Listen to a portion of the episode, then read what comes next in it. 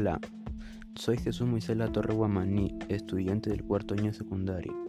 En esta ocasión vamos a hablar sobre el patrimonio natural de nuestra región de forma en general y sobre su importancia. Perú es un país de Sudamérica que abarca una sección del bosque de Amazonas y Machu Picchu, una antigua ciudad inca en las alturas de los Andes. La región en torno a Machu Picchu, incluido el Valle Sagrado, el Camino del Inca y la ciudad colonial de Cusco. Es rica en sitios arqueológicos.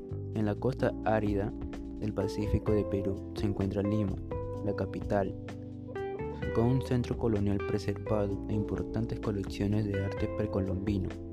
Este año se celebró el bicentenario del Perú, hermosos paisajes y una variada fauna y flora son algunos de los encantos que ofrecen las áreas naturales protegidas del Perú y que cada vez es más apreciado por los, por los visitantes que en los últimos años las han elegido como sus destinos favoritos. Aunque nuestro Perú tenga muchas riquezas naturales, muchas personas no respetamos el patrimonio natural de nuestro país. En primer lugar, debemos saber qué es el patrimonio cultural y su importancia. El patrimonio natural se define como el conjunto de bienes naturales situados en el territorio de un país. Este patrimonio es, protegido en los distintos países a través de diversas categorías de protección. Entre esta categoría destaca la, de parque natural, debido a su carácter pionero.